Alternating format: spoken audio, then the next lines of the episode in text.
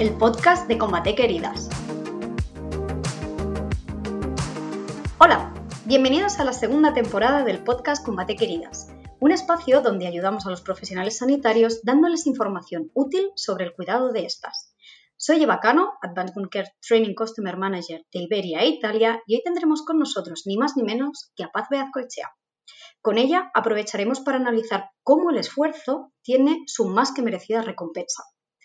Para los que no la conozcáis, Paz es enfermera y responsable de la unidad multidisciplinar de heridas complejas de la OSI Barrualde.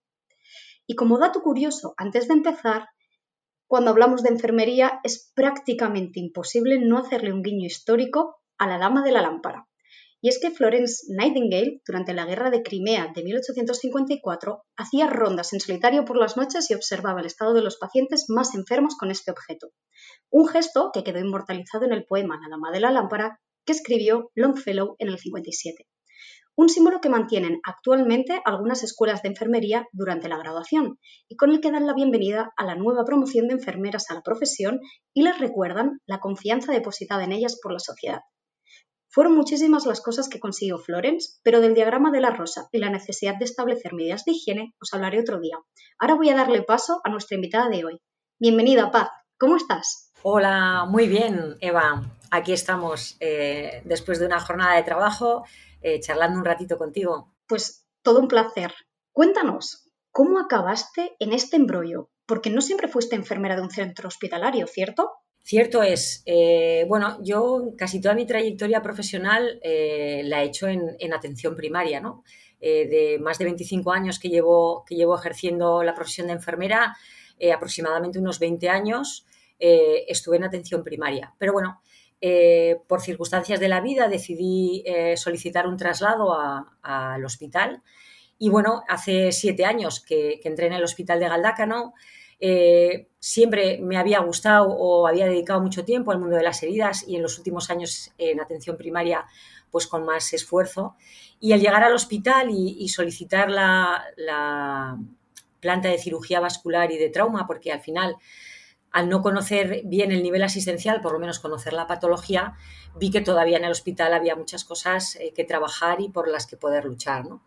Y gracias a, juntarme con, cirujanos vasculares, eh, con mi querida doctora Vega, pues eh, vimos que, podíamos seguir adelante muchas cosas. Empezamos cambiando un poco la estrategia de abordaje dentro de la planta y eso me llevó a que, bueno, pues en el año 2016 creara una unidad de heridas multidisciplinar, de heridas complejas, bueno, junto con un montón de profesionales que a día de hoy pues formamos una familia, ¿no? Espera, espera, porque esto me interesa. Explícate, explícanos un poco mejor en qué consiste esta unidad, cómo trabajáis, qué tipo de pacientes tenéis. Bueno, a ver, eh, pacientes, casi me atrevería a decir que comenzamos a nuestras andaduras con, trabajando mucho con extremidad inferior y pie diabético, pero sí que es cierto que a lo largo de los años pues, pues hemos ido eh, ampliando nuestra, pues la superficie, ¿no? Por, por así decirlo, ¿no?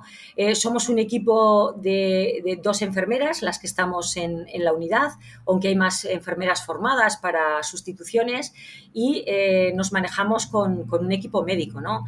Trabajamos con cirujanos vasculares, con eh, cirujanos traumatólogos de cirugía de pie y de tobillo, con traumatólogos, con infectólogos, eh, tenemos un podólogo que hemos conseguido en la unidad, que creíamos que era la pieza que nos faltaba para, completar el puzzle. ¿no?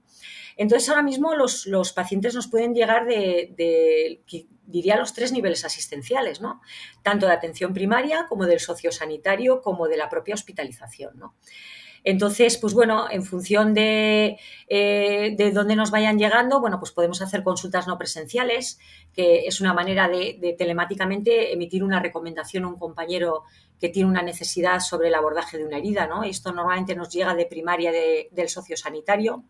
Y luego esos pacientes que están ingresados con eh, eh, diferentes patologías y, además al frente de, diferentes servicios médicos, que bueno, pues son subsidiarios de tener una herida y nos llaman pues bien para una recomendación o para un seguimiento más de cerca o incluso para conseguir una alta temprana con una herida muy compleja que la asumimos de, forma ambulatoria. ¿no? Ahora mismo no solo trabajamos fuertemente con cirugía vascular y con trauma, sino que nos llaman mucho de la urgencia, de eh, cuidados intensivos, de la REA, de cardio, de eh, infecciosas, de medicina interna, urología. Bueno, al final hay muchas patologías que hacen que un paciente pueda tener una herida y tornarse compleja. ¿no? Entonces, ahora mismo me atrevería a decir que pared abdominal, extremidad, eh, brazo, pie, todo, todo, lo manejamos todo, excepto un ojo, siempre hago la misma broma, si me dan un ojo no sabría qué hacer con él, pero el resto, el resto lo trabajamos y mucho ya.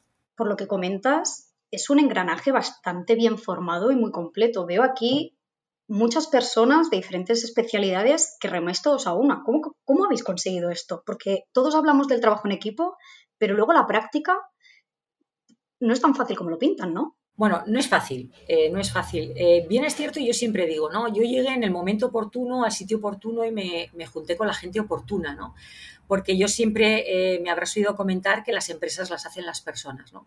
Entonces, en un momento dado, tú te juntas con una gente que tiene también mucha ilusión y objetivos muy similares al tuyo y al final termina remando en la misma dirección, ¿no?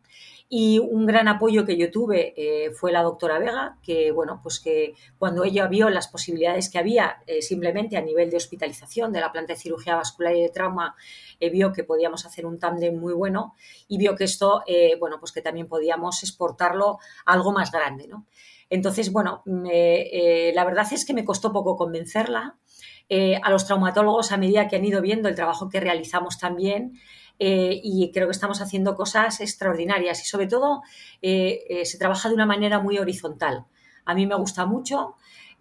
todos hemos llegado a entender que cada uno puede aportar su conocimiento y que cada parte de nuestro conocimiento solo va a ayudar a una sola persona que es el paciente, ¿no? que para nosotros es el eje central de todos nuestros cuidados.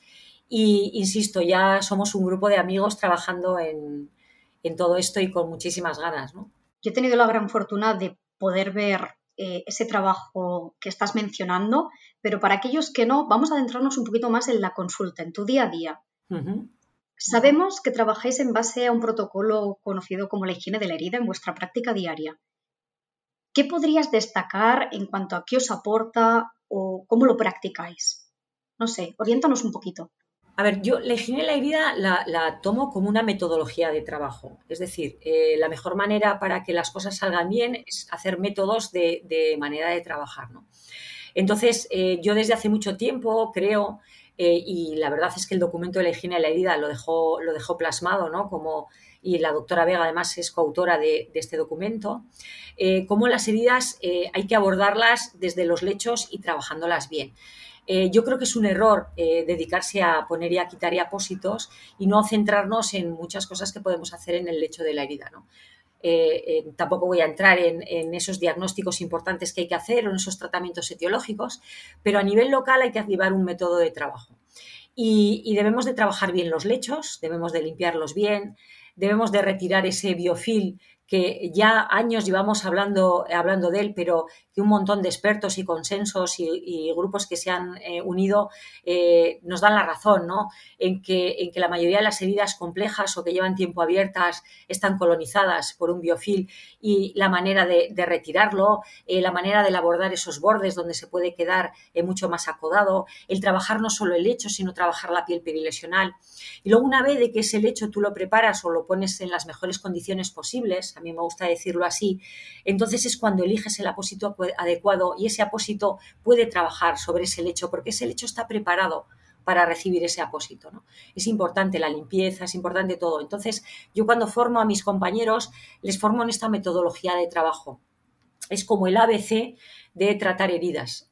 Eh, sí que es cierto que eh, las heridas tienen una etiología, eh, y tenemos que diagnosticarlas bien y, y, se necesita un tratamiento etiológico, pero una vez de que abordemos la etiología de la lesión, eh, las lesiones se abordan todas igual, sota, caballo y rey.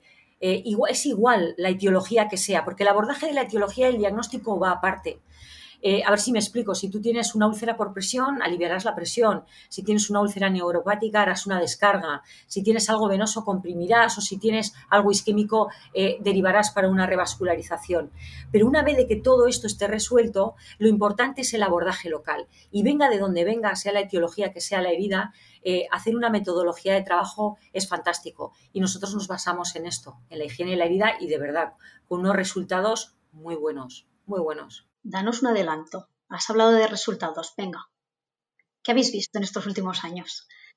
pues mira, hemos visto, eh, estamos trabajando sobre todo en resultados de pie diabético y de amputación menor, Hemos visto que eh, hay un tanto por ciento muy alto que dejamos de amputar, amputaciones menores, porque estamos trabajándolas eh, desde el punto de vista de higiene de la herida en, la, unidad. Ese dogma de fe que había antes de que hueso expuesto, dedo que había que quitar, nos hemos dado cuenta que no, que, hay ciertos abordajes que podemos hacer desde la, desde la unidad con esta manera de trabajar y estamos cerrando un montón de lesiones de estas características. Hemos ido un paso más y muchos de las eh, amputaciones menores se hacen directamente en la propia consulta con una anestesia eh, local o un paciente neuropático que te permite muchas cosas con unos resultados también fantásticos. Eh, la recidiva tan importante que hablan de tasas de recidiva en el pie diabético de un eh, un 30% que estamos hablando de una tasa de excelencia o de calidad. Nosotros hemos bajado esa cifra. Me atrevería a decir que estamos en el 17-18%, datos que dio el otro día eh, la doctora Vega. Y ahora mismo cifras de memoria no te podría decir, pero pero eh, estamos curando lesiones que hace tiempo creíamos incurables. Nosotros mismos hemos ido un paso más allá eh, y hemos conseguido cosas que de verdad eh, creíamos increíbles. Y es la única manera, trabajando en equipo. Si todo el mundo aporta algo, los resultados son fantásticos. Eh, uno por uno y a solas no consigues ni la mitad de las cosas. Sí que ahora voy a hacerte otra pregunta un poco casi misión imposible.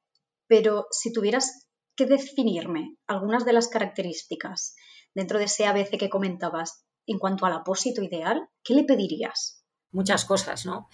Eh, bueno, yo de entrada, eh, a mí me gustan mucho los apósitos que, tengan una microadaptabilidad a los lechos. Eh, siempre me ha gustado para evitar los espacios muertos. Luego nosotros trabajamos con lesiones altamente sudativas, ¿vale? Porque o bien ha sido revascularizadas y ese edema por revascularización o, la neuropatía o la insuficiencia venosa o una discencia de, de una pared abdominal o de una herida quirúrgica. claro, necesitamos apósitos que sean capaces de gestionar ese exudado bien y de hacerlo de una manera eh, eh, vertical, ¿no? O sea, es decir, que sean capaces de absorber y de retener, nos respeten mucho la piel perilesional. Y luego ya si hablamos directamente de lo que es el abordaje del lecho en la higiene de la herida, y os comentaba antes esta importancia que se le está dando al, biofil en la colonización de estas heridas, pues necesitamos un apósito que sea capaz de destruir ese biofil, no simplemente que sea antimicrobiano, ¿no? que destruya bacterias, sino que destruya bacterias eh, en un ecosistema o que destruya bacterias que se unen unas a otras y que nos dan muchísimas, eh, muchísimos problemas a los profesionales. ¿no?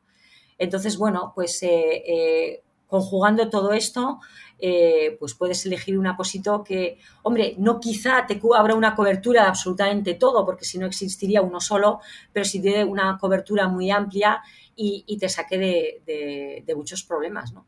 Y a la gran pregunta, porque otra de las cosas que también los profesionales sanitarios buscáis mucho o pedís mucho es la comodidad y aplicación y retirada, con o sin reborde. ¿Qué me dices a esto? Bueno, esta es la pregunta del millón. A ver, eh, yo creo que los dos productos deben estar en, cualquier sitio, ¿vale? Porque hay lesiones eh, que a mí no me gusta trabajar con, con adhesivo y son muchas, sobre todo eh, que se abordan muchísimo en atención primaria. Estoy hablando de la insuficiencia venosa. La insuficiencia venosa, el tratamiento, el pilar es la terapia de compresión y bajo compresión. No se deben de utilizar eh, apósitos con, adhesivo. Y, bueno, y se utilizan mucho porque igual quizá no se utiliza la terapia de compresión. Y luego yo trabajo mucho con el apósito sin adhesivo porque hay muchas veces que las lesiones, por ejemplo, del pie, eh, eh, son complejas de abordar. En cuanto a, estructura o a logística a la hora de cerrar, ¿no? Entonces, a mí un apósito sin adhesivo me da la versatilidad de poder cortar y poder colocarlo o aplicarlo en lesiones, que hay veces que en otras ocasiones el adhesivo ya queda muy limitado y tengo que empezar a recortarlo. entonces, me gusta tener de los dos pues porque en una úlcera por presión o en una úlcera más pequeña eh, de carácter neuropático y demás eh, podemos utilizar eh, apósitos con adhesivos, pero si ya hablamos en lesiones más grandes o en extremidad, la versatilidad de un apósito sin adhesivo y que tú puedas hacer lo que quieras con él es importante. Así que no sabría decirte, yo necesito los dos. Me parece una buena respuesta y tomamos nota. Vamos a por otra. Ya que me he venido arriba, digo, vamos a ponerla un poco entre las cuerdas a paz. Apósitos em, de cura en ambiente húmedo, vemos que utilizas en tu día a día y que es bastante habitual. Pero, ¿qué opinas de las terapias avanzadas? ¿También son útiles con el tipo de heridas que te manejas? ¿O lo ves para casos muy especiales y para los que hay que analizar bien para poder justificar su uso. No sé, se me vienen a la cabeza sistemas de terapia de presión negativa portátil, por ejemplo. Eh, no, nosotros la terapia de presión negativa, eh, tanto la portátil como la con depósito, la usamos muchísimo, muchísimo porque el tamaño de las lesiones que nos manejamos son, son lesiones eh, complejas, ¿no? Entonces, la decisión de ir a por una o a por otra va a venir un poco en la pérdida de sustancia que tú puedas tener esa lesión, ¿no? Eh, la verdad es que la terapia presión negativa portátil eh, nació en su momento para eh, trabajar un poco esa profilaxis de distancia quirúrgica, que nosotros también trabajamos, pero nosotros la utilizamos también mucho para pérdidas de sustancia no tan grandes y, curiosamente, comenzamos a trabajarla en el pie. Una localización que en, un principio parece compleja para, para utilizar este tipo de apósitos, pero que nos ha dado resultados muy buenos. Eh, ahora mismo estamos detrás eh, de eh, profilaxis de distancia quirúrgica con los traumatólogos de cirugía de pie y tobillo, porque, como bien sabéis, toda la cirugía que engloba el tobillo es una cirugía muy compleja. hay muy poca piel de donde tirar, son cirugías que en un tanto por ciento muy alto terminan siendo dehiscentes y estamos teniendo unos resultados eh, muy buenos, eh, trabajando, pues bueno, bien fracturas abiertas o bien eh, cirugías ya programadas que están en esas localizaciones y ahora mismo con un acierto, ahora mismo con un acierto del 100%. Hemos evitado la dehiscencia, llevaremos unos 10-12 casos aproximadamente. Hemos empezado con los traumatólogos y, hemos conseguido que no sea dehiscente ninguna si quizá igual con alguna pequeña eh, necrosis de bordes, hablamos de, lesiones de, un carácter muy superficial, porque al final son eh, cirugías que si tú expones o expones hueso o expones material ortésico y toda la cirugía se va fuera, ¿no? Con, eh, cirugía vascular trabajamos mucho inglés para profilaxis de dehiscencia quirúrgica o inglés que ya han sido dehiscentes porque bueno, han tenido que ser intervenidas y el bypass eh, parte ha ido por ahí. Y es una zona muy compleja para manejar porque suele ser altamente exudativa. Eh, y también estamos empezando a trabajar con urología pared abdominal, ¿no? Entonces, al final ya creo que, son multitud de etiologías con las que nos manejamos, ¿no? con unos resultados y con una calidad de vida para el paciente fantástica, ¿no? Porque eh, prácticamente son curas semanales, no manipulas la herida, bajan las tasas de infección, la capacidad de absorción de, los productos es muy buena eh, y, bueno, eh, lógicamente eliges un poco al paciente que sea capaz de, bueno, pues de llevarse eso a su casa y, y que sea capaz de manejarlo, ¿no? Pero son la mayoría, la mayoría de las ocasiones y esto nos ha hecho que avancemos mucho más rápido cosas que antes no podíamos, ahora sí. O sea, para ver si te he entendido, a ver si te estoy siguiendo, hablamos tanto de adelantarnos al problema, eso de que dicen de prevenir antes que tener que curar, y también curar. O sea, lo utilizáis en los dos lados de la balanza, la prevención y el tratamiento, ¿correcto? Sí, igual, igual. Eh, para profilaxis de distancia herida quirúrgica, sea donde sea, sobre todo, ya insisto, más eh, eh, con cirugía vascular en bypasses abiertos que hacen y en traumatología con cirugía de pie y pared abdominal. Y luego con eh, pérdida de sustancia, pues una transmeta del quinto, una transmeta completa que se puede hacer de iscente, eh, fasciotomías, estamos trabajando también mucho con traumatología, que igual vienen con un compartimental que hace una fasciotomía, te dejan una herida limpia, abierta y trabajamos eh, mucho con TPN, porque bueno, pues la TPN portátil nos da muchísima facilidad, altas muy tempranas, porque puedes mandar al paciente a su casa con este dispositivo y con una calidad de vida buena y no sin manipulaciones. La verdad es que se ha abierto un mundo con esto para nosotros también. O sea que ha cambiado bastante vuestra práctica habitual, bueno, al menos el procedimiento posterior, ¿no? De que no tener a los pacientes durante mucho tiempo en planta o por, como consecuencia de estas discencias que comentabas o estas heridas, resultado de. Sí, sí, no, claramente. A mí, a mí la terapia de presión negativa me ha permitido dar eh, a los pacientes eh, altas muchísimo más tempranas con muchísimos días de antelación. Voy a hacerte, voy a ir acabando con las preguntas, pero no puedo evitar hacerte dos también bastante de pensar. Vamos a dejarlo ahí. Herida compleja, o no tanto de pensar, pero un poco peliagudas, mejor dicho. ¿Heridas complejas o heridas crónicas? ¿De qué estamos hablando? Bueno, yo lo tengo claro y lo tengo claro hace muchísimos años, ¿no? Eh, yo creo que el término correcto, eh, y bueno, eh, no hay verdades absolutas, pero desde mi punto de vista y por mi experiencia profesional, las heridas son complejas, ¿vale? Lo que son crónicas son las patologías que subyacen. Y me gusta decirlo así porque algo que es crónico es algo que es incurable, ¿vale? Y algo que es complejo es de difícil eh, cicatrización o de difícil abordaje, pero es curable. Entonces, una insuficiencia venosa crónica es crónica y es incurable, una diabetes es crónica y es incurable, ¿vale? Pero un pie diabético no es incurable, es complejo. Eh, y en, torno a un paciente complejo, pues con más complejidad. Una insuficiencia venosa, una úlcera venosa, eh, no, es, no, es, crónica, es compleja. Lo que pasa es que a veces lo que hacemos nosotros es hacerlas crónicas eh, los profesionales porque hacemos un mal abordaje, o bien porque hacemos un mal diagnóstico diferencial, o bien porque hacemos un mal abordaje teológico, o localmente no sabemos tratar las lesiones, ¿no? De ahí esa metodología de trabajo que yo os decía.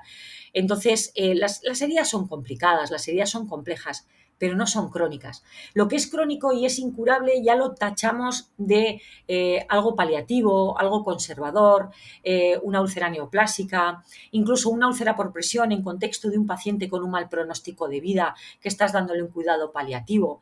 Pero ya todos los profesionales conocemos el desenlace de eso, ¿vale? Pero incluso una úlcera isquémica que tiene las posibilidades de ser resvascularizada es una herida muy compleja en un paciente muy complejo pero no tiene por qué ser crónica y para toda la vida. ¿no? Y además, eh, eh, si tú te desgranas bien el documento de higiene de la herida, todo este grupo de, expertos que, que dictaminan este documento hablan de heridas de difícil cicatrización. Y es otra de las cosas que a mí me gustó mucho de este documento, es que desecharon el término crónico, del de que tanto tiempo se lleva hablando, y empezaron a llamarlas de difícil cicatrización. Porque yo creo que, bueno, pues al final los profesionales que nos dedicamos a la herida, todos nos hemos dado cuenta que, se pueden hacer muchas cosas por estas lesiones, ¿no? Y yo por eso las llamo complejas. Dejando a un lado la letra pequeña, porque siempre hay excepciones, ya decías antes, ya comentabas que es muy difícil hablar de absolutos en este campo. ¿Todas las lesiones se podrían curar o la gran mayoría? No sé, igual ahora me salen un montón de detractores detrás de decir esto, pero yo creo que sí. yo creo que sí. Eh, a ver, eh, depende de muchos profesionales eh, y depende de mucho conocimiento, ¿vale? O sea, pensar que yo con mi conocimiento pueda como enfermera curar todas las lesiones cuanto menos sería eh, soberbio ¿no? Eh, e inalcanzable.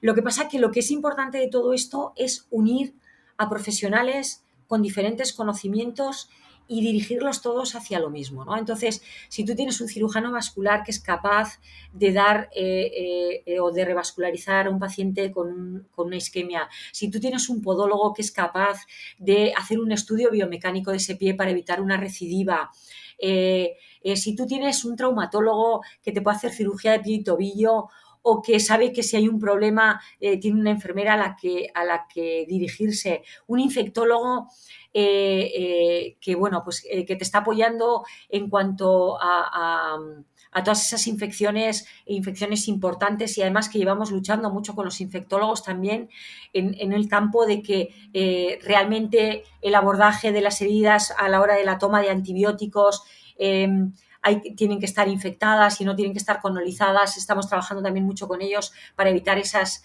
eh, resistencias tan importantes que tenemos a ciertos eh, microorganismos. Eh, bueno, es la suma de un endocrino que sea capaz de metabólicamente tener a un paciente correcto y el conocimiento de la enfermería en cuanto a las heridas hace que muy pocas heridas puedan no curarse.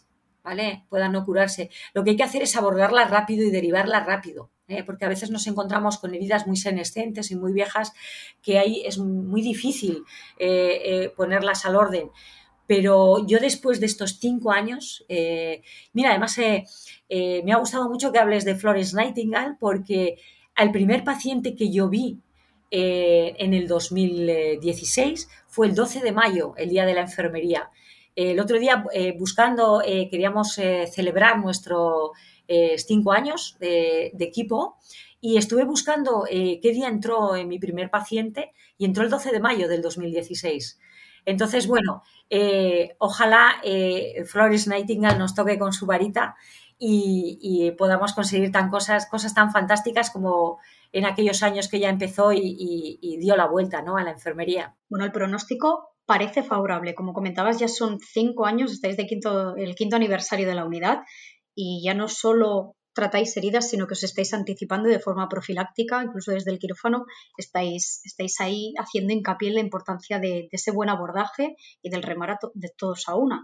Pero pensando en el futuro, y esta es la última pregunta que te lanzo, ¿qué os quedaría por conseguir? Muchas cosas. Eh, siempre que me preguntan, siempre digo que no le quiero poner techo a la unidad. Eh, la unidad eh, no tiene que tener fin. Eh, una de las eh, eh, grandes actividades que yo tengo en la unidad es la formación y la docencia. Entonces, yo lo que quiero dejar es un relevo generacional y lo estamos, yo creo que lo estamos consiguiendo porque no solo pasan profesionales de enfermería o futuros profesionales de enfermería, sino también pasan residentes. y el residente vive esto como algo natural y cuando ese residente sea adjunto, eh, lo tendrá interiorizado en su forma de trabajar. Entonces, eso que antes comentabais que era tan difícil de hacer equipo, nuestros residentes ya lo han mamado desde que son residentes, tanto de cirugía vascular como de trauma. Entonces, cuando sean adjuntos, verán esto como algo normal. Entonces, a esto no se le puede poner techo. En cinco años hemos hecho muchas cosas, eh, eh, seguimos formando profesionales, seguimos involucrando a los profesionales, todo el mundo que entra ve eh, las posibilidades de mejora que hay. la dirección nos apoya una barbaridad, esto tampoco sería posible sin ellos. Eh, nosotros damos resultados todos los años. Eh, es un servicio que siempre da resultados de lo que estamos consiguiendo para poder pedir más cosas, eh, pedir más enfermeras, pedir un podólogo y conseguirlo, pedir más salas para poder abordar a nuestros pacientes porque todo se nos queda pequeño. Pero ¿hacia dónde va? Hacia donde nos dejen. Hacia, hacia lo más que podamos conseguir. Hacia ahí vamos. Hacia ahí vamos, Eva. Pues Paz, espero que no tenga techo, como bien dices, y que sigáis consiguiendo, en base a todo este esfuerzo y dedicación que le dedicáis día a día, grandes resultados. No tengo más preguntas para ti, ha sido un placer compartir espacio contigo y te dejo que te despidas de los compañeros que nos están escuchando. El placer es mío, como siempre, es un, placer siempre compartir con vosotros eh, cualquier cosa, compartir con los compañeros. Eh, al final es, hablar de nuestro trabajo diario, ¿no? del que estamos eh, muy orgullosos. Y, bueno, y, poder transmitírselo a todo el mundo para que todo el mundo se anime y para que ojalá en todas las organizaciones pueda haber algo como lo nuestro porque, porque se puede conseguir. Así que yo no tengo más que daros las gracias a vosotros también. Pues hasta aquí el podcast de hoy. Esperamos que no perdáis las ganas y a seguir luchando por las cosas que queremos. Combatec no comparte necesariamente las opiniones y contenidos aportados por personas externas a la compañía, aun cuando estas personas manifiesten dichos contenidos en eventos patrocinados por Combatec. Cualquier posible responsabilidad legal derivada de las opiniones y contenidos realizados por parte de personas externas a Combatec corresponderá a la persona que las realice. El presente documento de audio no debe ser tomado como una recomendación terapéutica ni puede sustituir o cambiar las indicaciones realizadas por un profesional de la salud.